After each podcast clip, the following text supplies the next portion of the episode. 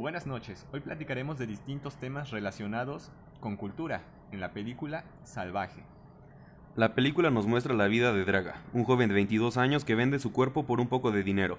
Los hombres van y vienen, y él se encuentra a sí mismo buscando el afecto en cualquier lugar donde pueda obtenerlo.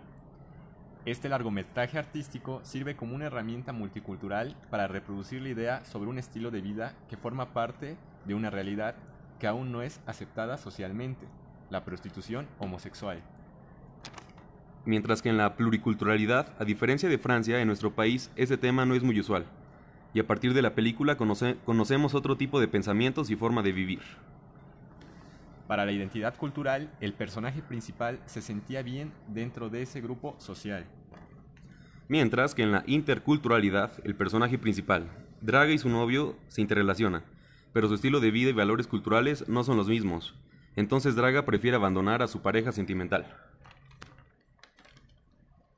El personaje principal es fiel representante al posmodernismo, ya que en el transcurso de la película demuestra que el presente es lo esencial y que no tiene ninguna concepción sobre su futuro, además de que se concentraba en su individualismo.